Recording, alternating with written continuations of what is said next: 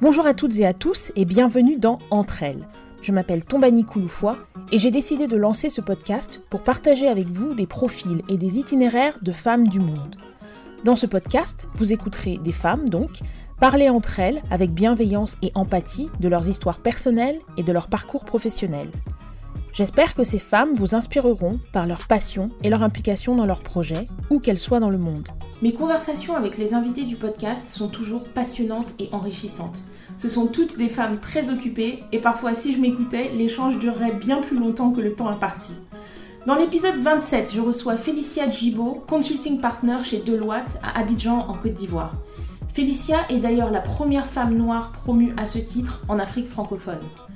Félicia est une femme très accomplie qui, après des études supérieures aux États-Unis et une longue carrière chez Deloitte à New York, a choisi de rentrer en Côte d'Ivoire.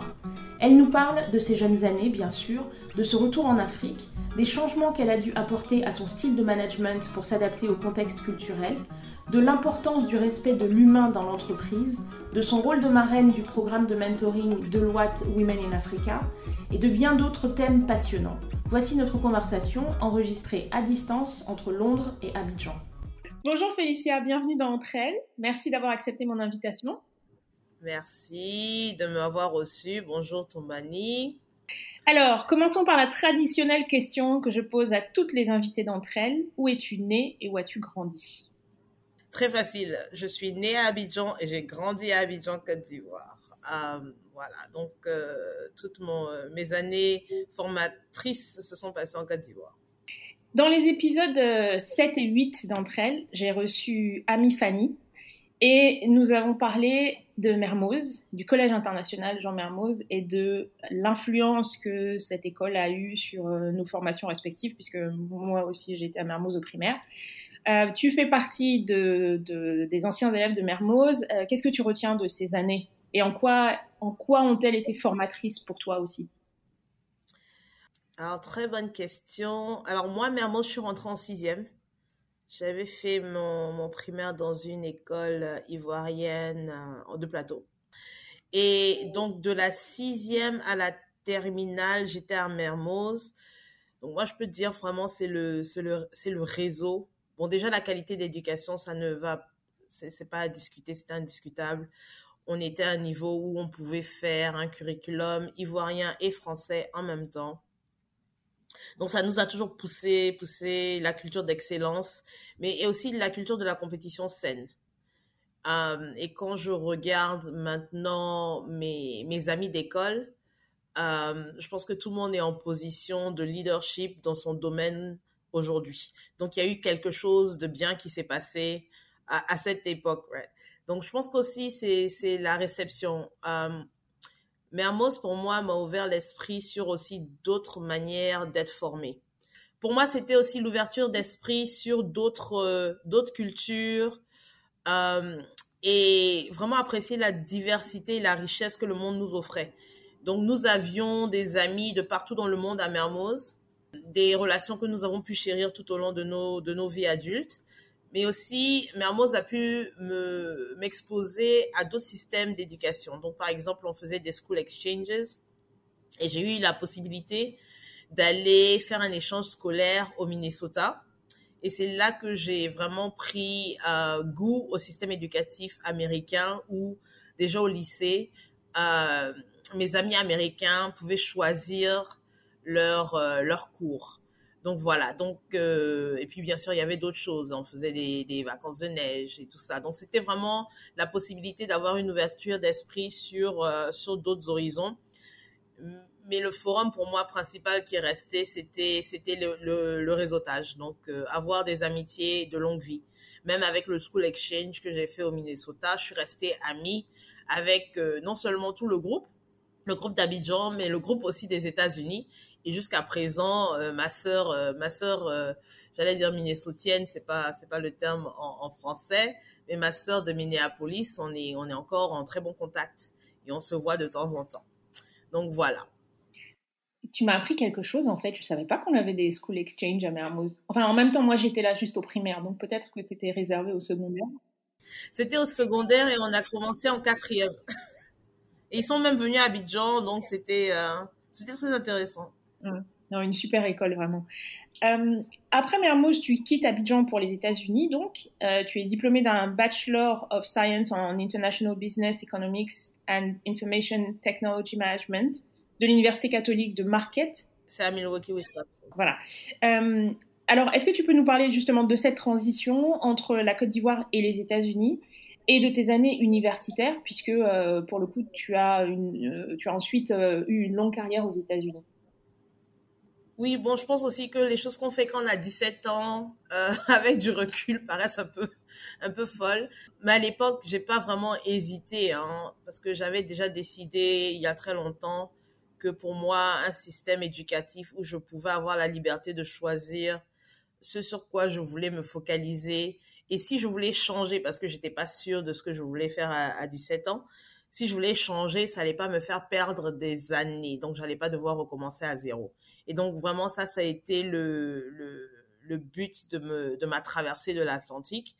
Euh, point de vue linguistique aussi, euh, j'ai pas vu ça comme challenge parce que nous, on avait grandi en faisant nos étés à l'école américaine, ici à Abidjan. Donc, on était assez confortable avec l'anglais. J'avais eu de bons scores avec mes TOEFL, donc je suis partie à l'aventure. Euh, une chose qui a été bien, et donc ça, je donne vraiment le, crédit à Mermoz, c'est que quand je, suis arrivée à l'université et que j'ai fait des tests d'aptitude pour mes cours de sciences, j'ai pu être avancée. Donc, j'ai en fait gagné un an à l'université comme ça. Parce que j'avais déjà un niveau qui était, qui était élevé en, maths et, sciences, euh, sciences physiques, chimie, etc. Donc voilà. Maintenant, tout ce qui était adaptabilité, moi, je pense que les États-Unis font ça bien parce qu'on a pu être tous embarqués en tant qu'étudiants internationaux. Donc, on avait encore un groupe qui me rappelait beaucoup le réseautage que j'avais à Mermoz. Et donc, encore aujourd'hui, mes amis de ce groupe sont mes amis et sont mes amis de vie. Ça fait 20 ans passés qu'on est, qu'on est amis. Donc voilà, donc vraiment des, points marquants de ma vie qui sont les amitiés, les amitiés diverses et vraiment ce réseau global maintenant qui permet à l'être de s'épanouir en dehors de ses, de ses marques habituelles. Voilà, comme thème récurrent. Maintenant, aux États-Unis, euh, donc j'ai voulu accélérer, j'ai voulu en fait finir vite. Et j'ai pris en fait un défi avec mes parents de ne pas vouloir faire de masters juste après mon bachelor. Donc j'ai rajouté une spécialité. Donc du coup, j'ai eu trois majors. Euh, donc l'International Business Economy et, et l'information technologique, parce que mon défi avec les parents, c'était que dans les années de crise, donc on a gradué l'université au début des années 2000, il y a eu le boom des dot-com, mais après ça a été suivi d'une crise, euh, d'une crise mondiale financière. Donc c'était très difficile pour nous d'avoir des emplois. Et je leur ai dit que moi, je préférais rentrer dans la force, dans le marché du travail, sans avoir trop de diplômes que être trop diplômé et me vendre moins cher sur le marché. Et donc voilà, donc c'est comme ça que j'ai commencé à, à travailler à l'âge de 21 ans. Et du coup, après, j'étais trop occupée pour vouloir vraiment me poser et repartir à l'école. Mais je pense que ça a été un choix, ça m'a pas desservi. On verra bien ce que la suite nous réserve, mais voilà, voilà comment je suis arrivée là. Euh, et donc, tu démarres ta carrière à Milwaukee et tu rejoins finalement assez rapidement euh, Deloitte, donc euh, l'un des plus importants réseaux de cabinets d'audit et de conseils mondiaux. Tu fais partie des Big Four. Est-ce que tu peux euh, nous expliquer tes domaines d'intervention en nous en faisant une brève description? Oui, oui, bien sûr. Donc, euh, bébé Deloitte que j'étais, maintenant grande Deloitte. Euh, ici en Côte d'Ivoire, j'interviens dans le, dans le consulting. Dans le consulting, ce sont toutes les activités euh, stratégiques, que ce soit du développement de plans stratégiques, des accompagnements de mise en œuvre de ces plans stratégiques, aider nos clients à développer des, des plans de développement pour pas être redondante, euh, faire des études de faisabilité, donc pour euh, voir comment se comportent les chaînes de valeur dans nos secteurs euh, d'activité économique. Stratégie digitale, donc accompagnement à, des transformations digitales, comment accélérer le branding des sociétés sur le marché et bien sûr transformer la force de travail. On sait tous comment Covid nous a transformé les deux dernières années, donc comment aider nos clients à adapter leur capital humain aux demandes du marché de demain. En gros, c'est ce que je fais pour être très succincte. Mais si ceux qui sont consultants et qui écouteront ça verront qu'il y, y a, énormément de détails dans, les, dans le peu de mots que je viens de dire. Fast forward euh, à 2021. Bébé Deloitte a été promu Consulting Partner, ce qui fait de toi la première femme noire promue à ce titre en Afrique francophone. Et surtout, je voudrais quand même euh, te, faire un petit flex, c'est que tu as été promue en congé maternité, ce que je trouve euh, absolument fantastique. Est-ce que pour toi, c'est une forme de consécration professionnelle d'être promu euh, au titre qui, je pense, est l'équivalent de managing director en banque, donc le titre le plus élevé que, tu pouvais atteindre dans, ta carrière dans ton secteur? Il reste CEO, pardon. il reste CEO, oui, il reste tous les six suites, euh, les six suites euh, de, la firme elle-même. Je dirais oui, parce que après un certain nombre d'années, ça devient difficile en fait de justifier pourquoi partir de la firme. Euh, parce qu'on est tellement, on est tellement inséré dans, dans ce qu'on fait dans, dans la profession. Et puis d'un autre côté, c'est non parce que très rares sont ceux d'entre nous qui rentrent dans des firmes comme ça avec l'ambition de devenir associé. Euh, donc on a, mais après on se laisse porter par le mouvement. C'est tellement intéressant, c'est captivant, c'est passionnant. On apprend tous les jours, on touche à des trucs tellement différents, on s'ennuie pas et le temps passe.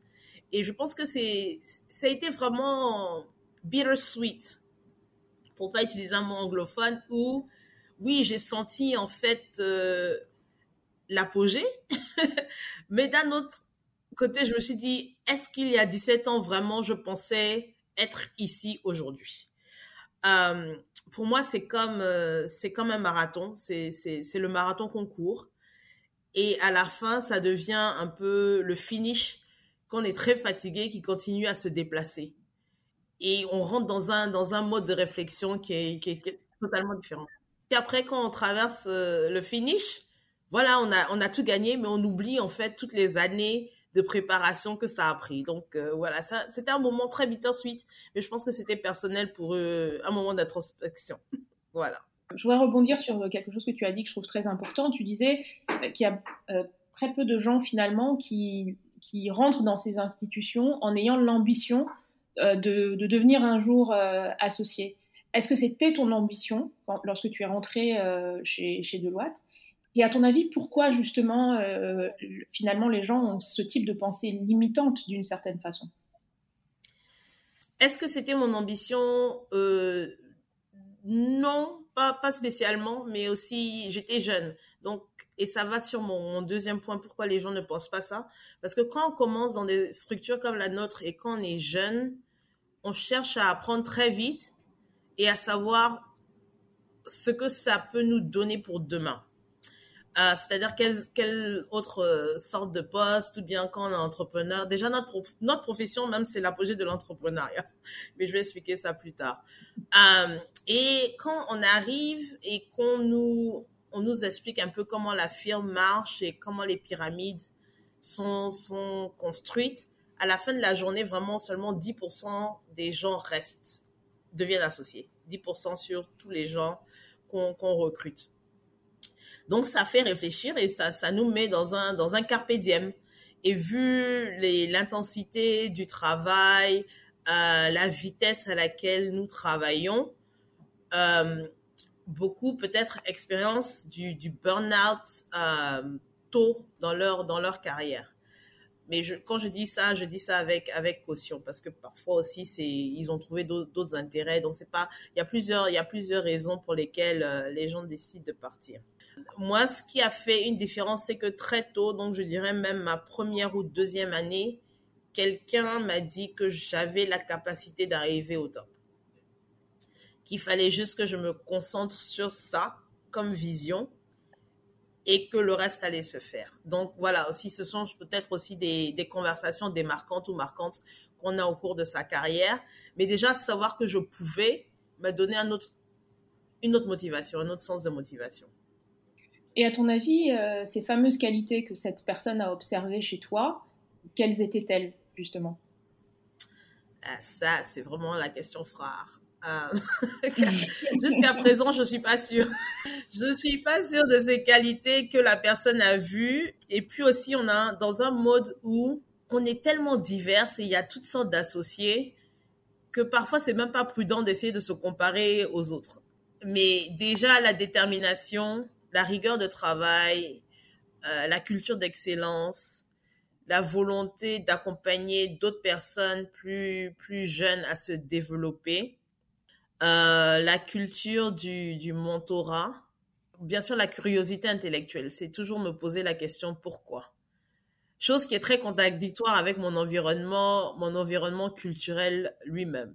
Donc, euh, savoir que je posais toujours cette question pourquoi, je voulais toujours arriver à la fin des, des, problèmes les plus complexes chez nos clients et proposer des solutions innovantes, je pense que ça a été des facteurs déterminants. Voilà. Et donc, quand je rentrais en Côte d'Ivoire, je disais toujours à mes, à mes cousins et cousines de laisser leurs enfants demander pourquoi. Parce que nous, quand on demandait pourquoi à l'époque, les réponses n'étaient pas très, très, très euh, motivantes. Ni satisfaisantes. voilà. Donc, je leur disais toujours, moi, je gagne mon argent parce que je demande pourquoi. C'est ce qui paye mes factures.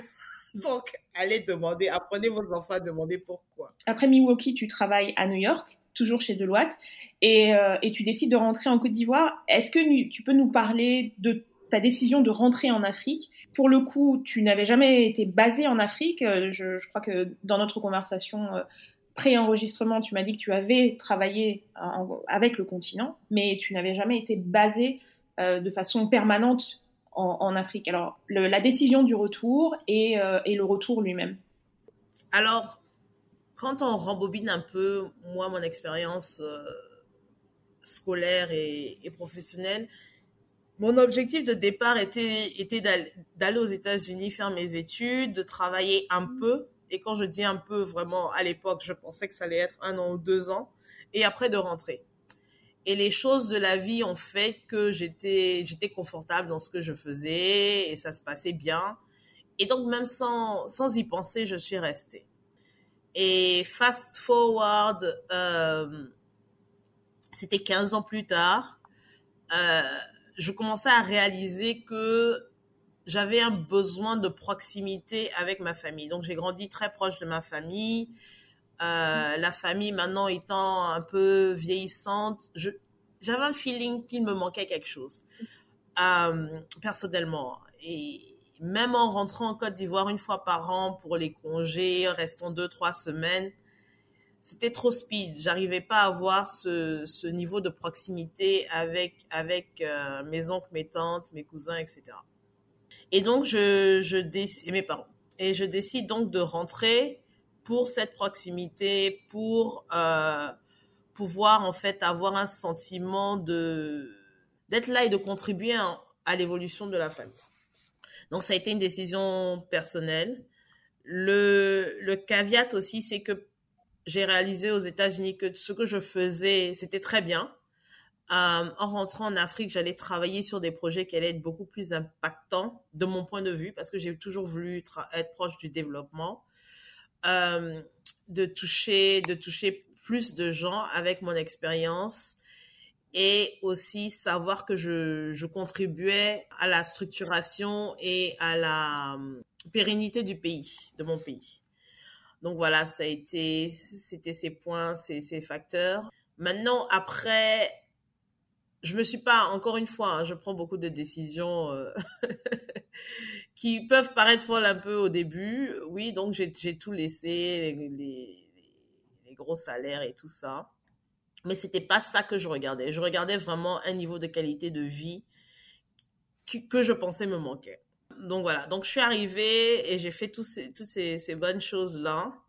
Et j'ai réalisé qu'en fait, j'étais devenue une étrangère chez moi professionnellement. Donc personnellement, ça n'a pas été un souci, accueilli à, bras ouverts et professionnellement, ça a été tu es qui, d'où tu viens. Et c'était le challenge de d'un bon deux ans à, combler. Parce que même si on a, on a grandi dans un pays, euh, la culture du travail est tellement unique de pays en pays que c'est pas comparable. Donc, il a fallu en fait refaire un réseau professionnel. Parfois même, c'était juste transformer mes relations personnelles en relations professionnelles.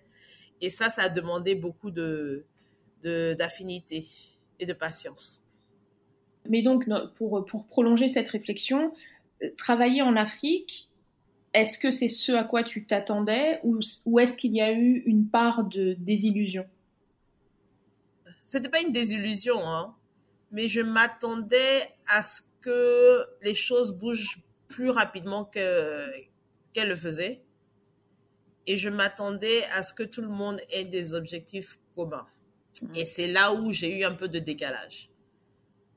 Donc, par exemple, dans tout ce qui est former les équipes plus jeunes, donner de la visibilité à certaines personnes, se mettre en retrait, il y a eu certains euh, comportements que je percevais euh, comme des comportements qui allaient en fait euh, amener à la réussite et que je ne retrouvais pas en fait dans mon environnement. Donc ça m'a ça m'a demandé assez de réflexion et de et de finesse pour gérer ces, ces situations là. Donc restons sur ce sur ce, sur ce sujet. Euh, est-ce que est-ce que tu manages tes équipes de la même façon du coup euh, à Abidjan que ce que tu aurais fait aux États-Unis? Euh, Oui et non. C'est-à-dire que j'ai adapté mon style de management au contexte euh, culturel local. Qu'est-ce que ça veut dire? Ça veut dire qu'il fallait... Euh, le, le, le, management aux États-Unis est beaucoup plus collaboratif. Mm. La collaboration, il, il, a fallu que je la définisse différemment ici en Côte d'Ivoire parce que euh, les relations sont beaucoup plus hiérarchiques. Donc, quand j'avais au début établi un niveau de proximité euh, avec des équipes plus juniors sur le fait que oui, ma, mon bureau est ouvert, venez me voir quand vous avez des questions. Ils ne comprenaient pas. Euh, ne comprenaient pas pourquoi je souriais beaucoup. Euh, pourquoi quand ils faisaient des, des bêtises, je criais pas sur eux. Ils n'ont pas compris. Donc voilà, donc en fait j'ai dû, j'ai dû, parce que le choc, le, comment dire, le gap était tellement, était tellement large que j'ai dû essayer de, combiner ça tout en gardant les effets les plus positifs de mon style de management, qui sont en fait de rendre mes équipes indépendantes et de les pousser à l'excellence.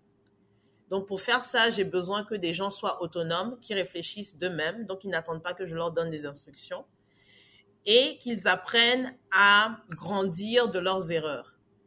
Et c'est là où j'ai dû, j'ai dû euh, switcher deux, trois trucs. Mais là, j'ai compris que oui, quand je dois, gronder quelqu'un, euh, ça a plus de puissance quand je gronde devant d'autres personnes. Alors qu'aux États-Unis, j'aurais jamais fait ça. Il fallait que je gronde one on one si je grondais parce que personne n'aime être crié dessus devant d'autres personnes.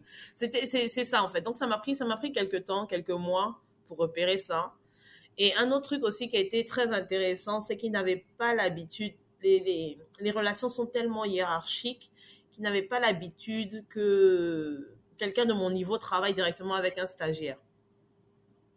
Mais comme je venais et je devais apprendre les méthodes euh, des uns et des autres, j'ai fait l'effort de travailler avec tout le monde de manière individuelle.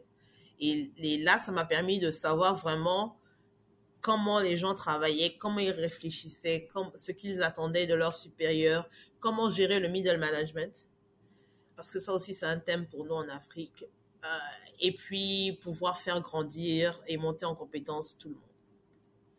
Sur la base de ce que tu viens de dire, est-ce que ça t'inspire une réflexion particulière sur euh, nos systèmes d'éducation?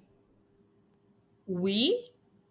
Euh, encore une fois, je pense que c'est parce qu'on est dans un système éducatif qui est aussi très directif. Voilà. À l'époque, quand on était très jeune et nos parents, peut-être qu'on se faisait même taper sur les doigts quand on n'apprenait pas nos leçons correctement. Et le type de réflexion qu'on peut engager de manière individuelle et collaborative, je ne sais pas à quel niveau il se passe dans notre système éducatif. Et encore, c'est peut-être parce que j'ai pas fait mes études secondaires, euh, mes études universitaires euh, en Côte d'Ivoire. J'ai eu juste un peu l'impression que chacun par son rang voulait donner une information et que les autres ne challengeaient pas. Et la richesse de ma profession été sur le fait que tout le monde doit challenger le statu quo parce que c'est ensemble, en étant, en étant diverses de background, de culture et d'éducation, qu'on arrive à la meilleure euh, solution. Donc voilà. Mais pour dire que oui, c'est le système éducatif, oui d'une part, mais je peux seulement en parler jusqu'à la fin de mes années secondaires. Mais d'un autre côté, on a énormément d'atouts culturels qui font que ça ne devrait pas être en fait un problème le travail en équipe. On est basé vraiment sur des, des cultures qui, qui, euh, qui priment la notion de famille, la notion de communauté. Donc, encore une fois, pour moi, ce sont des, ce sont des, ironies de vie euh, qui, je ne sais pas en fait comment elles se, elles se sont installées dans la société. Peut-être que c'est à cause du système éducatif, peut-être que c'est l'évolution même de comment on, on grandit et, on, est dans un monde qui est de plus en plus capitaliste. Euh, mais au fond de nous-mêmes, en tant qu'Africains, on ne devrait même pas avoir de, questions à se poser sur euh, comment aider l'autre en bas, comment apprendre à quelqu'un à, mieux faire, comment, euh, comment inciter, comment motiver, comment, comment remonter le moral des gens. C'est pas, pour moi, c'est des sujets de conversation qu'on ne devrait même pas avoir parce qu'on a grandi dans certains, dans ces environnements-là. Mais ils sont là, ils sont là. Donc pour poursuivre, tu parlais du middle management. Je sais que tu as une, justement, c'est un sujet sur lequel tu as eu une, réflexion assez approfondie. Est-ce que tu peux nous en parler et nous expliquer pourquoi tu penses que justement, c'est une vraie problématique? Oui, encore une fois, ce sont mes observations hein, personnelles hein, que je, regarde à travers euh, certains pays de la sous-région et puis aussi nous-mêmes notre pays. Je pense que il y a eu peut-être une cassure dans nos, dans nos années euh, d'instabilité où euh, certaines personnes n'ont peut-être pas eu l'opportunité d'avoir accès à certaines formations ou bien même d'avoir le leadership en place qu'ils euh, pourraient suivre. Et donc, de ce fait, ils n'ont pas pu se développer, de mon point de vue, hein, de la même manière. Donc, ce qu'on trouve parfois, c'est que on n'a pas vraiment de, middle management dans nos opérations. Mais quand on dit ça, c'est parce que c'est pas parce que euh, les gens sont pas là, c'est que parfois euh, le concept de gérer, d'avoir l'autonomie, autonomie c'est un grand mot, l'autonomie de prendre certaines décisions à un certain euh, niveau et encore encadrer les équipes les plus juniors pour elles-mêmes se développer, il y a, il semblerait qu'il y ait une cassure dans ce dans ce modèle. Et bon, moi, je pense que vraiment, c'est parce qu'il n'y a pas eu l'opportunité pendant quelques années d'avoir accès à ce, à ce type de formation, à ce type d'encadrement, et puis faire encore grandir la personne dans la direction euh, adéquate. Parlons de, de Deloitte. Euh, pour une entreprise globale comme Deloitte, quels sont les enjeux d'une stratégie en Afrique? Ce que je veux dire par là, c'est euh, bien sûr pour n'importe quelle entreprise, il y a la bottom line de l'organisation, euh, créer de la richesse pour les actionnaires, mais du, point de vue d'une institution, est-ce qu'on peut faire du business de la même façon ailleurs euh, ou est-ce qu'on est obligé de s'impliquer dans les problématiques de développement? Ok, non, moi je pense que les, la condition, les conditions de travail et les challenges qu'on a sont vraiment des sujets universels. Et c'est parce qu'avec la firme, j'ai eu l'opportunité de travailler dans plus de 40 pays de ma carrière et personnellement, j'ai voyagé dans quoi, 95 pays, je suis maintenant. J'arrête de compter. Hein. Mais les, euh, il y a certaines problématiques existentielles euh, de, de l'homme, que ce soit dans le milieu du travail ou bien le milieu personnel, qui sont vraiment universelles de mon point de vue.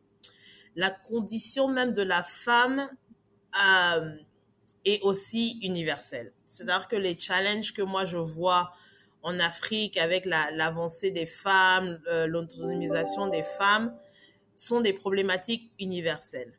Et c'est là encore où je trouve le modèle un peu ironique parce que nos sociétés traditionnelles africaines, la femme est le pilier de la famille. La femme est très autonome de nature mais est-ce qu'elle a un niveau d'autonomie qui satisfait nos critères internationaux? C'est vraiment la, question qu'on devrait se, se, poser. Maintenant, quand je regarde l'évolution de, de, la femme dans les pays, j'aurais d'utiliser le mot développé, mais on va dire les pays occidentaux, euh, tout le monde est passé par un schéma similaire, c'est-à-dire qu'il y a eu une prise de conscience, il y a eu des programmes structurés qui se sont mis en place, et maintenant, peut-être que ce n'est plus une question même dans certains pays comme euh, en Australie, en Nouvelle-Zélande. Euh, ils sont plusieurs, ils sont plusieurs. Mais il y a eu déjà la prise de conscience. Et en Afrique, maintenant, on est au stade de la prise de conscience et de la volonté de faire les choses différemment. Et je pense que c'est c'est ça qui va nous emmener vers euh, ce monde de demain là mais vraiment, je pense que c'est un peu comme ce que je disais au début de l'entretien. Quelqu'un, parfois, doit s'asseoir avec quelqu'un d'autre pour lui dire, toi, tu peux faire ça différemment et tu peux faire ça mieux et tu peux arriver au sommet. Et c'est tout ce, type de, de conversations qui doivent être autour d'un programme structuré pour pouvoir aider les femmes à monter en, en compétences. Je dis les femmes parce que vraiment, c'est un sujet qui me tient à cœur euh, de, de, nature, hein, de par mon ADN. Mais euh, je pense que ça s'applique vraiment à tout le monde. Ça s'applique à tout le monde. On a tendance aussi parfois à minimiser les contributions des femmes dans nos sociétés. Mais quand on regarde, euh, c'est tout à fait l'opposé. Mais elles sont moins visibles. Elles sont moins visibles. Elles ont besoin euh, d'être peut-être mise plus en confiance aussi le contexte culturel peut-être qu'elles viennent d'environnements où les hommes ont certaines responsabilités et la place de la femme est très clairement définie et tout ça quand euh, certaines ont des ambitions professionnelles il faut aider à cadrer et à donner des outils pour qu'elles puissent gérer ces différences euh, qui, qui sont en fait des différences internes. Est-ce que par cette réponse, tu veux dire qu'une organisation est d'une certaine façon obligée de s'impliquer dans des causes euh, liées à l'épanouissement de l'être humain? Bon, ça c'est un grand, c'est un grand sujet RSE. Hein. Je pense que moi, de ma conviction, toute organisation qui veut s'épanouir et arriver à un niveau, euh, un niveau de reconnaissance globale est obligée de s'investir dans l'humain dans l'humain des gens qui, qui, qui, sont, qui font le make-up de cette organisation-là. Il y a pas, pour moi, il n'y a pas d'autre alternative. Euh, d'autres personnes pensent différemment, mais vraiment, ça, c'est ce que j'y crois. Maintenant, comment est-ce que ces, programmes-là sont structurés? Ça vraiment, moi, ça dépend de la culture de l'organisation, ça dépend de la culture des gens qui travaillent dans l'organisation. Et un programme qui marche aujourd'hui peut ne pas marcher dans dix ans. Donc, il faut des programmes aussi qui soient adaptables et évolutifs. Mais en tant qu'organisation, pour moi, c'est un devoir d'investir dans l'humain parce que on est, on est tous des êtres humains. On a, on a peu de temps sur Terre. Et ceux qui donnent beaucoup de temps à leur organisation, je ne parle pas du fait que parce qu'ils donnent du temps, ils sont rémunérés. Ça, c'est une autre problématique. Mais juste en tant qu'être humain, le temps qu'on donne à une organisation, doit être valorisé par cette organisation-là pour qu'il y ait des sentiments d'appartenance et euh, de, performance. Pour pouvoir bien performer, il faut, bien, il faut se sentir bien. Tu m'amènes à la transition parfaite euh, sur, euh, sur le sujet suivant. Tu as fait un très beau post LinkedIn en début d'année dans lequel tu annonçais ta participation à, à, un partenariat de mentorat entre Deloitte et une organisation qui s'appelle Women in Africa. Tu m'as dit que c'était une façon de te mettre un peu la pression au passage. Euh, qu'est-ce que tu peux nous dire sur ce programme et quel sera ton rôle? Oui, me mettre la pression parce que combien de gens m'ont dit Ah, j'ai vu ton post, j'ai dit Oh là là. Je crois que je, suis arrivée à 50 000 vues sur ce post-là. Mais j'ai même pas checké parce que vraiment là, j'ai dit Oh là là, qu'est-ce que j'ai fait? Non, mais c'était vraiment pour moi un, cri de cœur, hein, vraiment chaque début d'année, on s'assoit, on cherche des résolutions. J'ai voulu quand même donner à certaines personnes l'opportunité d'avoir des résolutions simples. Ça prend, ça prend pas beaucoup de temps. D'avoir une personne, de choisir une personne dans son entourage, même que soit qu'on connaît, qu'on connaît pas, sur sur laquelle on va investir un peu de temps. Les retombées seront phénoménales. Et euh, quand je grandissais avec la firme aux États-Unis, au début, nos programmes de mentoring féminin s'appelaient Paid Forward. Ça veut dire ça. C'est-à-dire que chaque bienfait qu'on te donne, chaque learning que tu apprends, donne, donne-le à quelqu'un d'autre. Et au fur et à mesure, on n'a même pas besoin d'être euh, euh, brandé, organisé en tant que programme de mentorat, ça se fera naturellement. Et c'est vraiment le concept que je voulais euh, passer en début d'année. Cette année étant très challenging parce que c'est quand même 2022, c'est la deuxième année de Covid et euh, beaucoup de gens commencent à sombrer dans est-ce que vraiment on va s'en sortir, qu'est-ce que ça veut dire, etc., etc.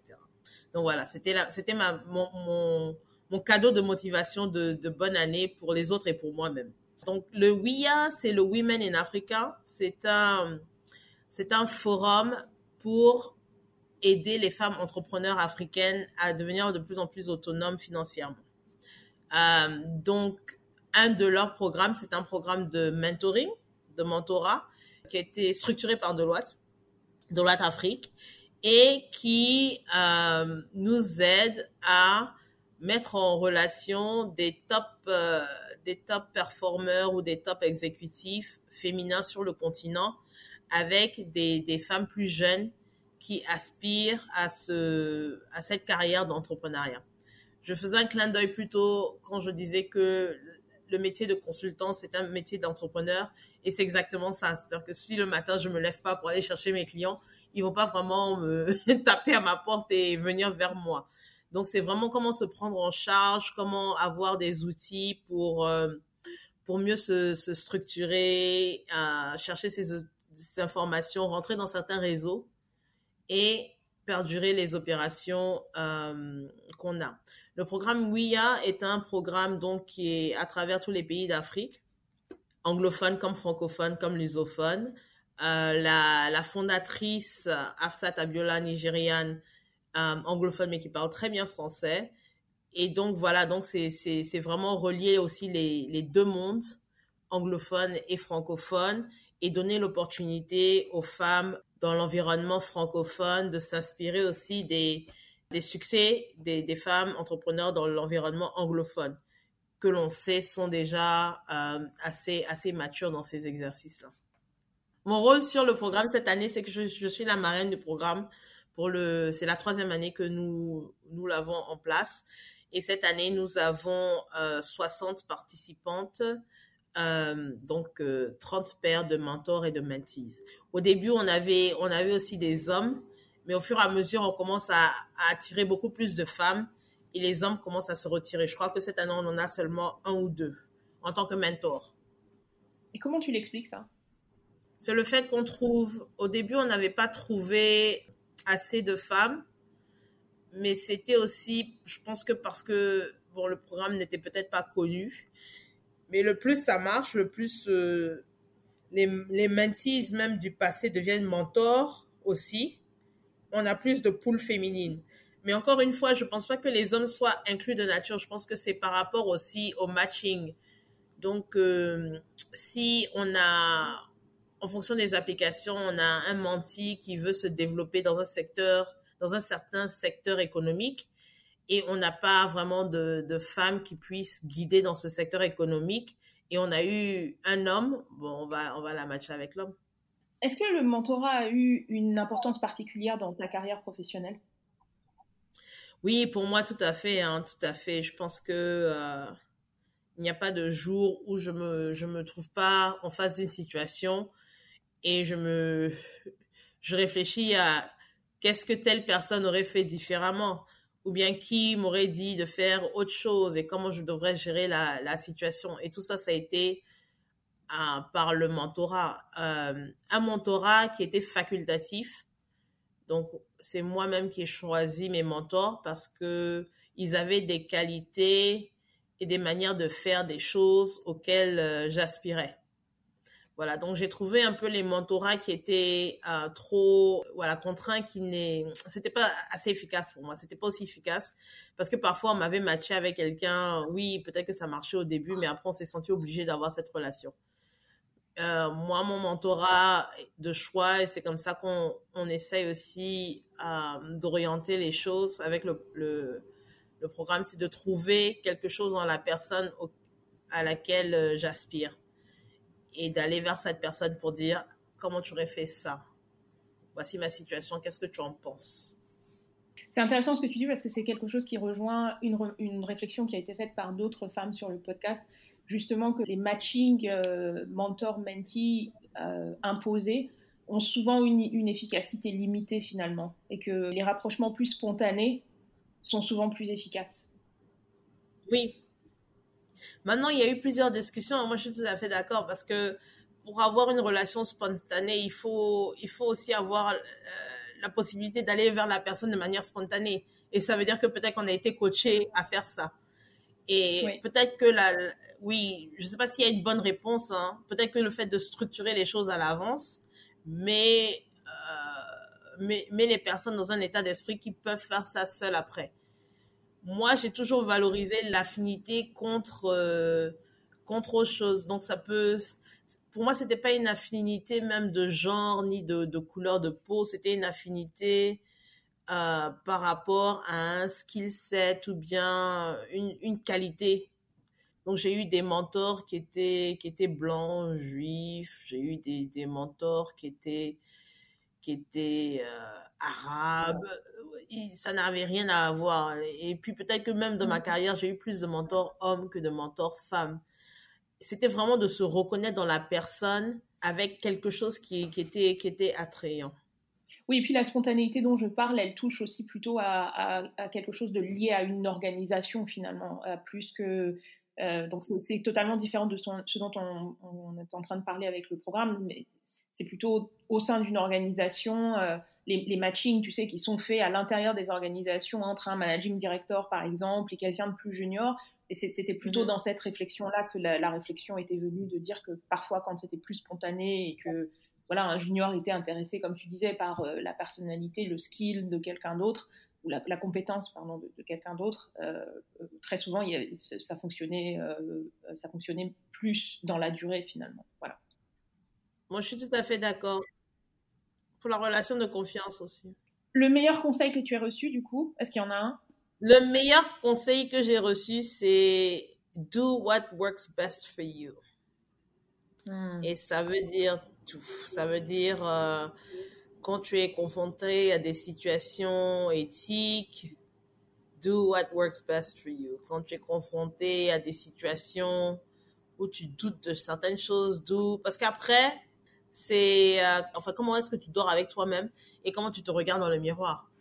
Ce sont des thématiques qui sont, qui sont très importantes. Bien sûr, tout ce qui est performance, excellence et tout ça, ça va de soi.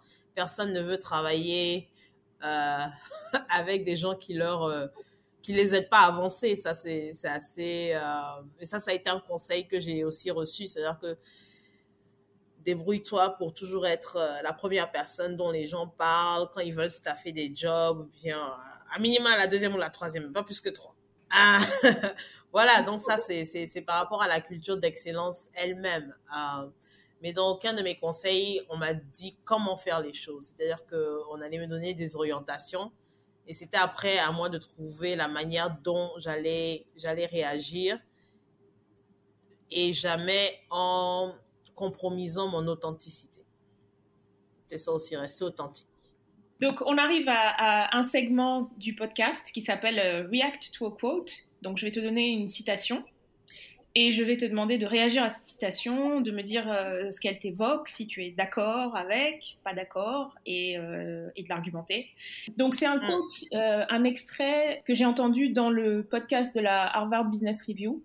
C'est l'épisode 829 que je recommande si quelqu'un veut l'écouter. Et euh, donc dans cette conversation, euh, les, deux, intervenants parlaient de, ce qu'ils appellent des greedy jobs, des, emplois qui te demandent beaucoup d'investissement personnel en, nombre d'heures, euh, mais qui derrière te, rémunèrent en conséquence. Et donc la citation c'est The problem isn't whether flexibility exists, the problem is the price. Ça remonte aussi à ce que je, disais plus tôt. C'est que c'est à chacun de définir ce qu'il veut faire, comment il veut le faire et à, être sûr qu'il soit en fait content avec lui-même. Donc pour moi, et peut-être que je sais que bon, des gens sont pas du, du même avis, hein, c'est pas quand on parle de flexibilité, de prix, oui, il y a un prix, mais pour moi, c'est pas l'entreprise qui définit ce prix-là. C'est nous-mêmes. Et quand ça marche pas pour nous, il faudrait qu'on trouve un modèle qui marche pour nous. Si on n'a pas la possibilité de changer ce modèle-là, le modèle existant. Donc, euh, oui, si des gens pensent qu'ils travaillent énormément et que, oui, ils sont contents avec leur rémunération, mais c'est un coût personnel qui n'est pas justifiable, personnellement, je me poserais la question de pourquoi je fais ça et si c'est vraiment ce que je veux faire pour continuer. Quand je prends moi mon exemple de carrière, euh, les heures que j'ai passées à travailler beaucoup, j'ai jamais senti parce que j'étais intéressée dans l'apprentissage. C'est que je voulais vraiment apprendre ce que je faisais et le sujet m'intéressait. Ça, ça me passionnait. Et donc, j'ai jamais vraiment senti des heures de travail comme euh, un fardeau. Pour moi, j'allais à l'école encore et j'étais payée pour aller à l'école. Donc c'est plutôt, je crois que ça dépend vraiment de, chacun et de tous, hein, de, comment on voit les choses. Mais pour moi, la flexibilité, et j'ai eu ces conversations à plusieurs fois euh, durant ma carrière quand on me demandait pourquoi je restais avec Deloitte et tout ça, cette flexibilité, c'est moi qui définis le coût de la flexibilité. Est-ce que, tu, est que tu penses que la flexibilité, pour le coup, euh, maintenant dans cet univers post-Covid, est-ce que tu penses que la flexibilité, c'est quelque, quelque chose qui est acquis maintenant dans, notre, euh, dans l'univers professionnel? Ou est-ce que tu penses qu'il y a encore du travail à faire là-dessus? Il y a énormément de travail à faire dessus. Euh, parce que contrairement à certains pays, les lois du travail ne sont pas en fait adaptées à la flexibilité de présence. C'est-à-dire que légalement de manière réglementaire, c'est difficile pour certains, pour certaines sociétés de pouvoir même rémunérer leurs employés quand ils sont pas en visuel. Et ce sont des choses qui doivent être adaptées et ça va prendre un peu, un peu de temps. Bon, bien sûr, il y a, il y a d'autres workarounds et puis euh, il y a des manières d'adresser, mais c'est aussi dans la formation si moi, en travaillant aux États-Unis, j'ai toujours travaillé en fait avec des équipes qui étaient dans les quatre coins du pays, j'ai un style de gestion qui est différent de la personne qui doit venir au travail et puis euh, être sûr que tout le monde soit là en présentiel pour aller les voir verbalement et les toucher. C'est autre chose. Et je pense que ça, ça va prendre un peu de temps des deux côtés, point de vue réglementaire et point de vue aussi gestion. Félicia, un grand merci. On a beaucoup, beaucoup débordé. Vraiment, si je m'écoutais, je te garderais encore une heure parce que c'était une conversation tellement intéressante et tellement passionnante. Merci beaucoup pour ton temps et pour euh, la sagesse que tu as partagée avec euh, les, les, auditeurs et les auditrices d'entre elles. Je suis vraiment très heureuse de t'avoir reçu. Merci beaucoup.